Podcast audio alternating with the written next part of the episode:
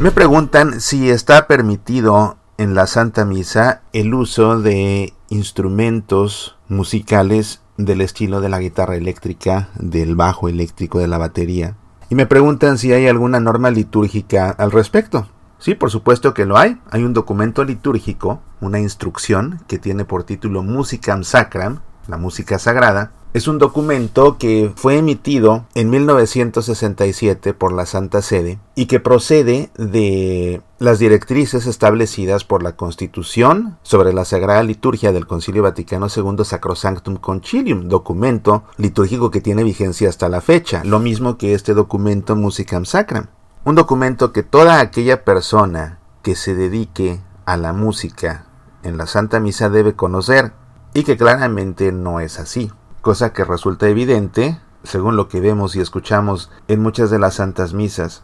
Y esta instrucción Musicam Sacram tiene un apartado en el que habla específicamente de los instrumentos musicales en la Sagrada Liturgia, y que abarca los numerales 62 al 67. Esta sección de Musicam Sacram, que tiene por título La música sagrada instrumental, dice lo siguiente, vamos a leerla. Los instrumentos musicales pueden ser de gran utilidad en las celebraciones sagradas, ya acompañen el canto, ya intervengan solos. Téngase en gran estima en la Iglesia Latina el órgano de tubos, como instrumento musical tradicional, cuyo sonido puede aportar un esplendor notable a las ceremonias eclesiásticas y levantar poderosamente las almas hacia Dios y hacia las realidades celestiales.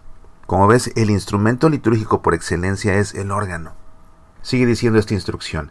En el culto divino se pueden admitir otros instrumentos a juicio y con el consentimiento de la autoridad eclesiástica territorial competente, siempre que sean aptos o puedan adaptarse al uso sagrado, convengan a la dignidad del templo y contribuyan realmente a la edificación de los fieles.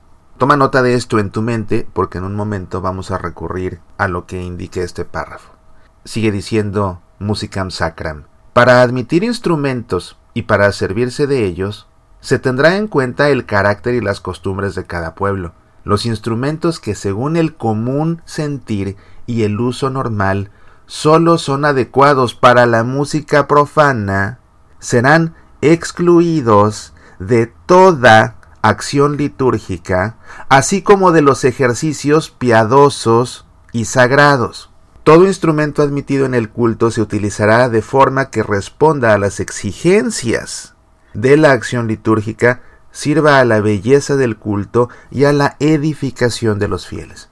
Aquí está la respuesta sobre la guitarra eléctrica, sobre el bajo eléctrico, sobre la batería.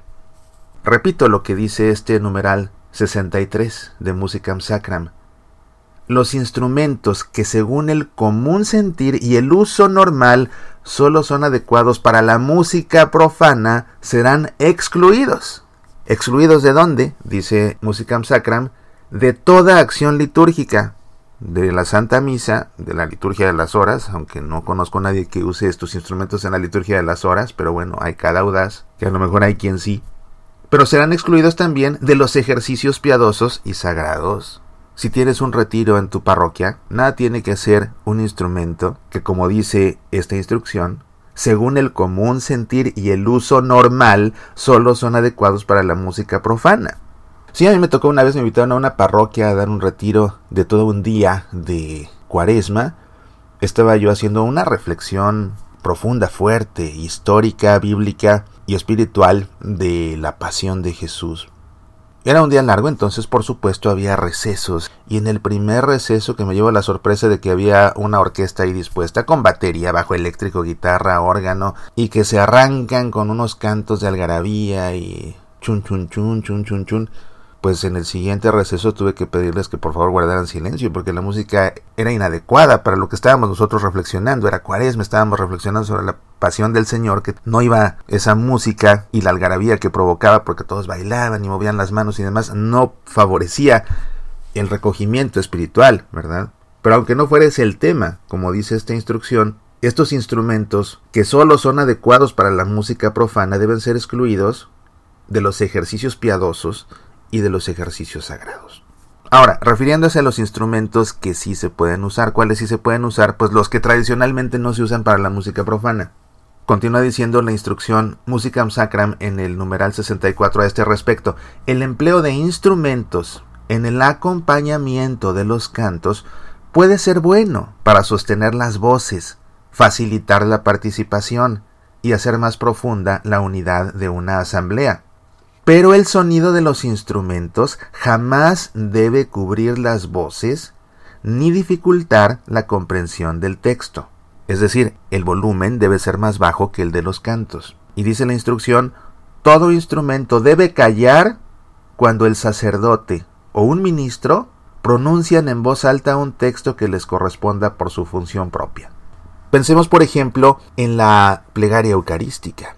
Yo recuerdo haber asistido a diferentes bodas, y mientras se celebraba la plegaria eucarística, el violín comenzaba a tocar el Ave María, y durante la consagración se escuchaba el Ave María del violín. No, tiene que haber silencio total en la plegaria eucarística. Continúa la instrucción diciendo, en las misas cantadas o rezadas se puede utilizar el órgano o cualquier otro instrumento legítimamente admitido para acompañar el canto del coro y del pueblo.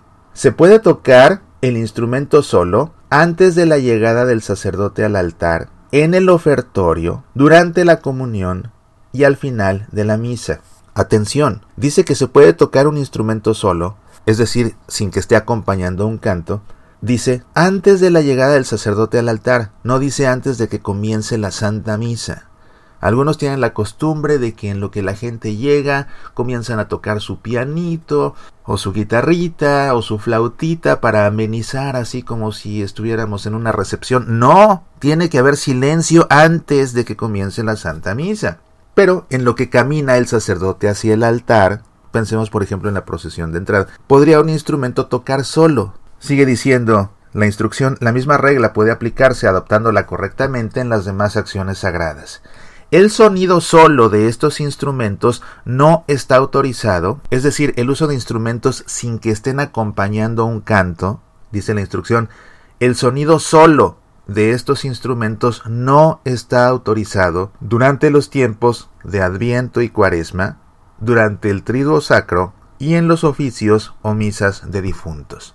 Dicho de otra forma, los instrumentos solamente pueden acompañar cantos de lo contrario se callan en Adviento, en Cuaresma, en Jueves Santo, en Viernes Santo, en Sábado Santo, antes de la solemne vigilia pascual y en los oficios o en las misas de difuntos. Ahí solamente los instrumentos se pueden utilizar para acompañar los cantos. Termina diciendo esta instrucción Musicam Sacram al respecto de los instrumentos que es muy de desear que los organistas y demás instrumentistas no sean solamente expertos en el instrumento que se les ha confiado, sino que deben conocer y penetrarse íntimamente del espíritu de la liturgia, para que los que ejercen este oficio, incluso desde hace tiempo, enriquezcan la celebración según la verdadera naturaleza de cada uno de sus elementos y favorezcan la participación de los fieles. Claro, cualquier persona que se dedique a la música sagrada tiene que saber liturgia y para saber liturgia hay que estudiarla, porque solo estudiándola se comprende y solamente comprendiéndose se entiende por qué la música debe usarse de tal o cual forma, cuándo debe haber música, cuándo debe haber silencio, que también es muy importante y que está prescrito en las normas litúrgicas, hay momentos de silencio y que muchos coros abusan de ello y no se callan ni un solo instante. Entonces es importante porque entendiendo la liturgia, pueden ellos con su ministerio musical realmente ayudar no solo a embellecer la Sagrada Liturgia, sino sobre todo a favorecer el culto del pueblo a Dios, porque ese es el objetivo final. La guitarra eléctrica, la batería, el bajo, habrá quien diga, sí, pero mi párroco sí me lo permite. Bueno, hay que ver si tu párroco conoce esta instrucción, Musicam Sacram. Y habrá quien diga, es que es propicio en una misa de jóvenes para atraerlos, para que tengan una misa alegre. Para que haya una misa alegre no se necesita guitarra eléctrica, no se necesita bajo, no se necesita batería.